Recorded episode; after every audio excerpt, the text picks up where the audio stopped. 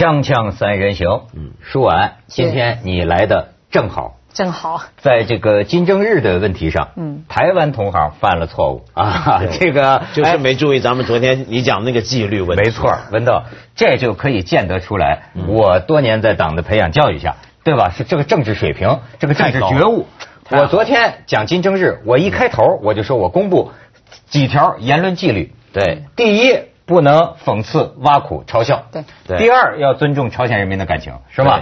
第三是什么？我一时想不起来。哦，我想起来，就是不要怀疑别人政权的合法性。对。第四，不要随便联系中国实际。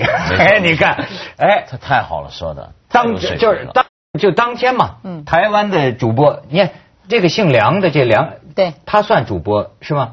他其实不能主播的定义呢，就是我我们一般理解那样，但是他这个主播的定义虽然头衔是这么上，可是跟我们一般认知的主播的定义是不一样的啊。嗯。他们的跟跟你关系还挺好，对他算我半个前辈。哦，在台湾呢，就是说长期跑，因为他这一次出事的风波，就是他把自己自封为梁春姬嘛，嗯。就是学着朝鲜朝鲜第一女主播李春姬嘛，要以那个敌人肝胆俱裂的嗓音报新闻哦，嗯，但是呢，他却是在一个正规的播新闻的时段哦，他们的这个新闻主播还很严肃哦，在晚间新闻时段说好，至至于大选有些最新消息，我们立刻给我们的大选特派员某某某啊，你这此时都看不出有意，结果突然间甩到他那边，哎，怎么一个人穿着韩。韩服啊，就是李春基播报类似那样子的一个山寨的画面出来，然后他用台湾国语腔，再加上一点点韩文的那种语气。好，你不学，我们有有有样板当当反面教材，就是说，就像跟大陆的观众怎么说呢？基本上就等于是在新闻联播当中，说我们来看一下什么新闻，没错，帮就来出这么一段，咱们可以看看这个台湾新闻这个怪象啊。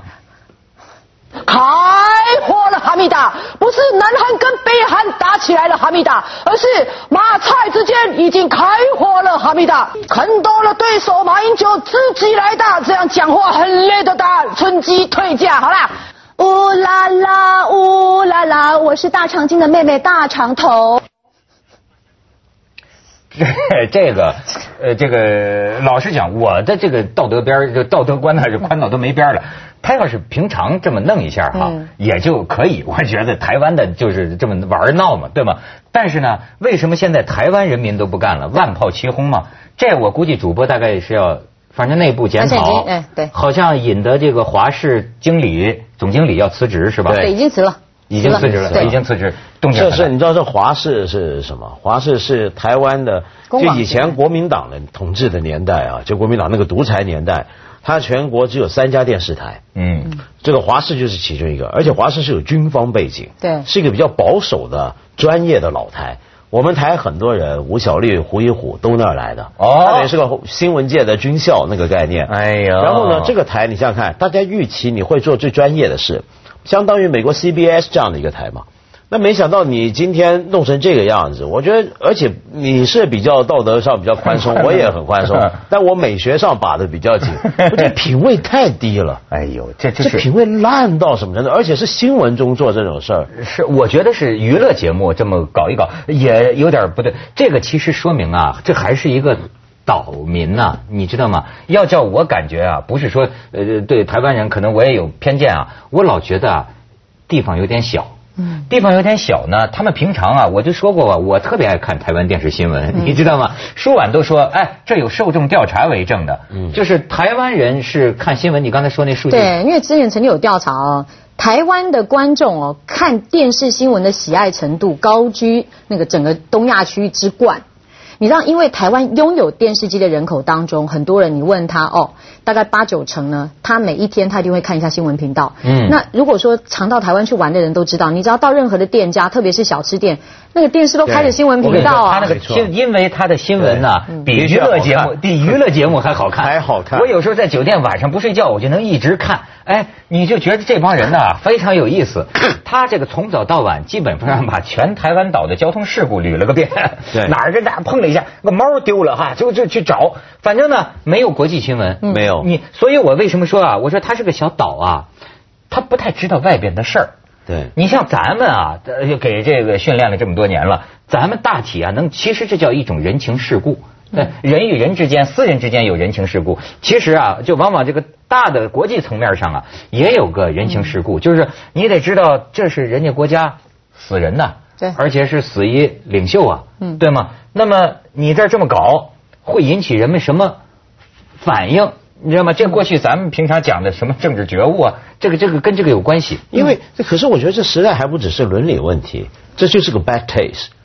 就你任何人拿别人的死人来开玩笑，不管那是一个什么样的国家，你都会觉得那个品味很低。比如说我举个例子，像美国这几天也有很多人幸灾乐祸，对不对？说这个因为美国那种共和党保守鹰派很恨这个金正日嘛，对不对？然后就说哎呀他下地狱了怎么样？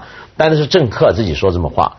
他那些保守的电视台，比如说我那天特别去看 False News，他也不会拿这种事开玩笑，他会找评论员出来，可能骂他一通，但是正儿八经报，绝对不会这么恶搞。这个恶搞是是很恶俗的。但你刚刚说这个地方小，我不太同意。你香港地方不小嘛？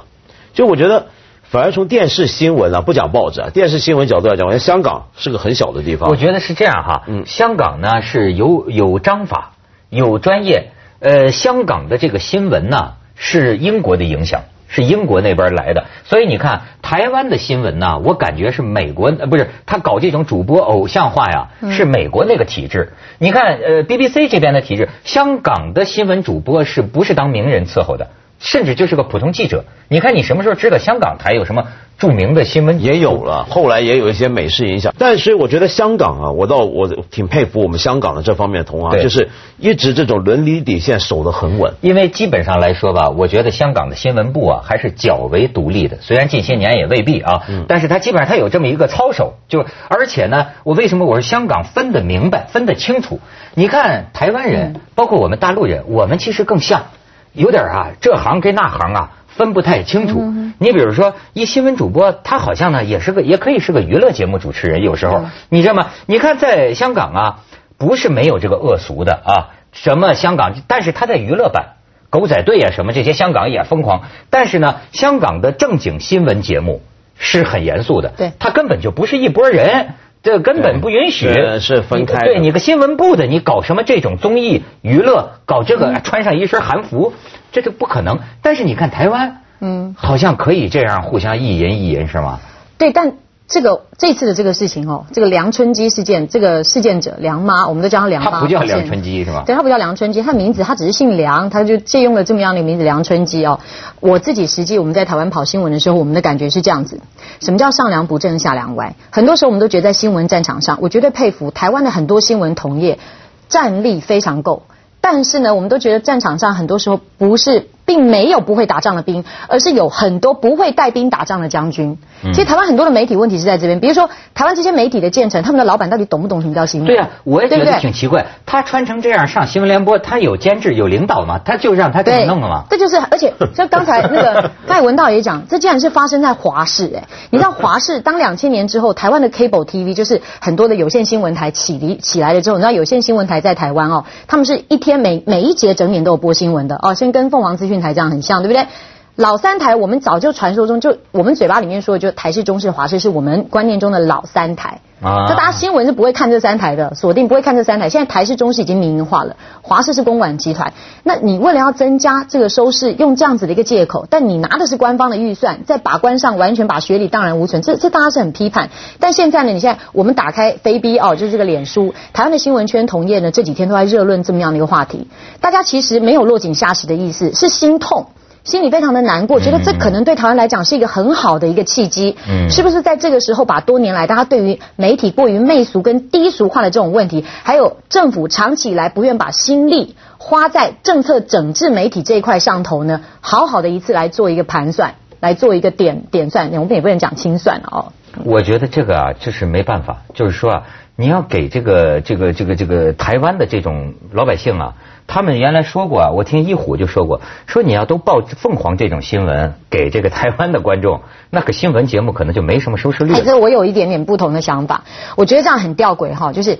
很多时候呢，台湾的新新闻那些主管们说啊，你一定要这样子啊，才有人家看呢，对不对啊？所以哗众取宠，搞得在正规新闻播报的时候，我们看到女主播她可能要穿的很低胸，甚至还戴了一个那边闪来闪去的一个耳环，但她嘴巴里面却把呢，我们今天看到国民党主席马英九、民进党主席蔡英文，你就觉得这个这个两个很奇怪哦。你你要吗？你就是。明白告诉大家，我另辟一个比较轻松类型的新闻，而不是说那种正经八百新闻。但是在做过试调的时候，又很吊诡的发觉，台湾的民意对于新闻媚俗化已经感到厌烦。哎。到底是谁在操纵收视率？台湾能够参考收视率的就只有只有一家，哦，就只有一家什么盖洛普。但问题是他们的很多民调，大家也开始做一些质疑。很，所以我们在讨论，当没有了收视率。台湾的这些新闻频道，它到底要怎么去做节目跟做新闻？凭什么我们觉得因为观众爱看呢？这句话到底是从哪里来约定俗成？有没有人去做一些坚持去试试看？因为台湾的群众口味既然那么容易操纵，那就可以去做一个领头羊嘛。我们爱看的事儿有很多，对吧？对。你让马英九脱光了看看，大家也都爱看。但是爱看，他不等于就得那个能看，是吗？锵锵三人行，广告之后见。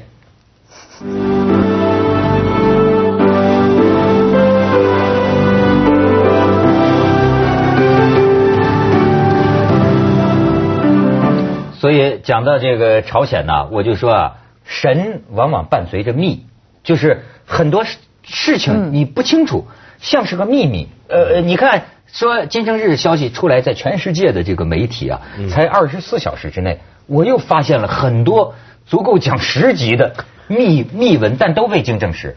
比如说我今天又看 走马朝鲜的消息都是未经证实。哎，他去世啊，是不是在专列上？对啊，都提出这种，咱们先看看两个照片吧。呃，今天这个发出来，我们啊，这就是金正恩在瑞士念书，在瑞士念书，说他用的是这个化名啊。对，没错，就他是假装是一个朝鲜大使馆的一个官员的儿子，嗯，用他的名义去念书。听说同学们对他反应还挺好。对咱们再看下边，下一张就是，哎呦，这张照片被命名为寄予厚望，金正日。哎，金正恩，然后现在呃，这个传媒报道讲啊，朝鲜内部的一份宣传文件已经说呀，这个金正恩是来自上天的英雄伟人，是天才中的天才，他已经被上天赋予了众多特殊才能，在信仰、意志力和勇气方面，这个星球上没有人是他的对手。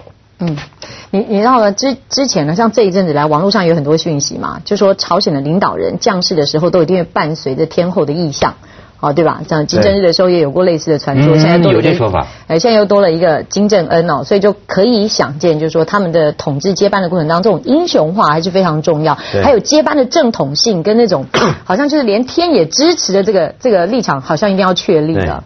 他们很这个国家。比如说，我读过一本书，是一个呃一个教授专门研究朝鲜问题的一个美国学者。当然，美帝说的话我们不能全信啊。那他们的说法是这样：他说，朝鲜人被教育成有这样一种很特别的信仰，这个信仰是关于自己种族来源的信仰。他们自己被宣传为是世界上最干净的一种种族，是最神圣的一批人，而且他们把人类的起源跟这个民族的诞生是联系在一起。就是他们金刚金刚山上头曾经找到一些人类的骸骨，是数十万年前的。然后他们用这个来说明的是他们的先祖，然后他们是很神秘的，不晓得天上什么地方降下来的种族。那我们周口店那儿都是我们爷爷啊。对，但那个我们不会这么说嘛，对不对？他们他们这么说。然后所以后来呢，他们每一个领导人呢，都被说成是又是种从跟天降异象有点关系。你比如说。像金正日，他诞生在本来我们一般的正史的说法是一个难民营嘛，说是在俄罗斯，对，但后来呢又说他们官方的说法说是在金刚山附近，对，然后而且出生的时候呢，天上是两两道彩虹，对，交叉而过，对对对，所以我觉得这里面就出现一个很奇妙的一个事情，就是因为这个国家到现在为止，他们名义上是共产主义的，是社会主义国家，这个党走的是共产主义党的路线，嗯。那这应该是个无神论的，但是另一方面，他完全不忌讳这种在我们传统共产党的信徒看来啊，是个封建迷信的东西去包围，这就叫把这个共产主义理论呢。跟朝鲜这什么具体实践相结合了，对，他这个他这个社会，对他这个国家特色的社会主义和民族有有他的传统文化，对，有他的风俗习惯模式，他必须把两件事加起来，对，呃，人民群众啊才能认可的舒服，因为因为的确要这样，要不然的话你很多事说不通的，没错。比如说我举个例，像金正恩，他们现在官方也不忌讳说他曾经在瑞士念书，然后说他的呃成绩非常好，对不对？然后，而且我们都知道他瑞士念书的时候，而且还是用化名出去念的嘛。嗯。好，问题马上来了，你朝鲜人民出国那么不容易，怎么你就能够跑去瑞士念书呢？而且瑞士还那么贵，他念的还是个名校。嗯，说你怎么就能这么去？你如果真的是讲社会主义观念的国家的话，你人应该会计较这个。比如说你某个领导人一天到晚说自己多廉洁，这个那个，结果儿子在外头开红色法拉利，那人家肯定骂嘛，对吧？可是我觉得恰恰因为这个国家，他的领导人这个家族啊，金人就金他这个金家这一家人有这么一个神秘光环，嗯，强调他天才。天降大任，嗯，所以任何事情都是可以的。对，你过去台湾是不是也有过？你看台湾现在走下神坛了，所以就闹成这都是市民，对吧？但是过去蒋家父子的时候，他也会有感觉是天降大任呐，嗯，对不对？会。我不过我觉得，在我生活的记忆上哦，我这一代已经算是比较平稳过活了哦。我们对于小蒋比较有概念比较多，对蒋经国先生，我记得我小时候呢，就是我你知道吗？我们也差点，我我觉得几乎被制约，你知道？你就被教育，就是连在课堂，我坐在教室里面哦，老师上课嘛，或者叫你在念是呃课文，你只要讲到蒋介石，你就要这样。你是明明念的念的，那就是那中正，那对对对，我们都念蒋中正。蒋介石？对对对，我们的中正先生。然后两个都，所有同学都你念念念念中正，就是这样立正。然后呢，而且我到中学的时候还有军歌交唱比赛，你知道都要练。然后那时候我还参加演讲比赛。对不起啊，保密防谍，人人有责。你的演讲题目叫演讲题目，保密防谍，人人有责。这个是很常见的，很常见。你今天整天跟谍们都在一块儿。对，我跟你讲，对，本人还拿奖啊，保密防谍，人人有责。然后，而且呢，在你演讲的时候呢，哎，可是这个时候我们就觉得两岸真的是有一点奇迹。像我现在看到很多内地小朋友在演讲朗诵，我就觉得感觉很熟悉。我们小时候演讲比赛的时候嘛，对，各位师长。各位老师什么的啊，各位就是那种调调。然后呢，我们也是遥想那个伟大的领袖的时候，手一定要举起，脚一定要立正，然后再放下，再继续讲。然后讲蒋经国，然后手举起，然后再立正。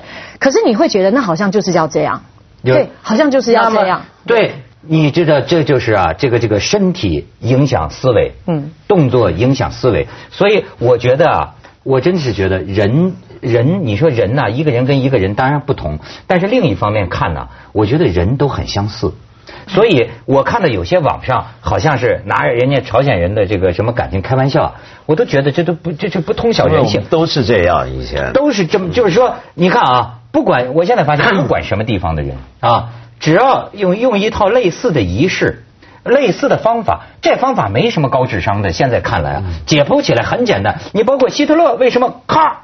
他就这样，哎，甚至我那天查考希特勒的这个姿势啊，是从古罗马来的。嗯，古罗马的时候那些将军演讲、独裁者演讲也是用。法西斯这个词儿是什么意思呢？就是那个那个战俘那么一套仪仗。嗯，你看，这是人类啊很久远以来发现的这样一种，就是有一定的仪仗，有一定的动作，然后长期的重复、重复、重复，哎，最后你对于国父，好家伙，一说起来有道理。是吧？你就会会内化在你的。可这一套东西啊，我我真的觉得现代史上面、当代史上面啊，是 你们台湾跟大陆啊，嗯，是最受影响。香港没这事儿的。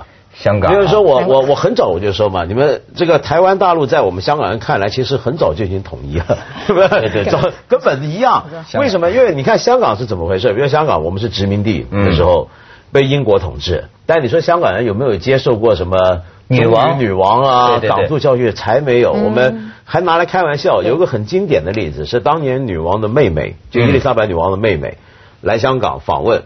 然后当时呢，她访问的时候，那香港这个呃英军啊要有仪仗嘛，这个仪仗是让她横渡这个维多利亚港，坐一条小船，嗯，然后两边呢开这个礼炮二十一响。结果后来第二天，香港的报纸那还是《明报》，是大报，《名门正报》，标题居然是这个。炮兵呃呃送这个呃呃皇妹怎么样怎么样打炮致敬 是这一类的，就是 锵锵三人行广告之后见。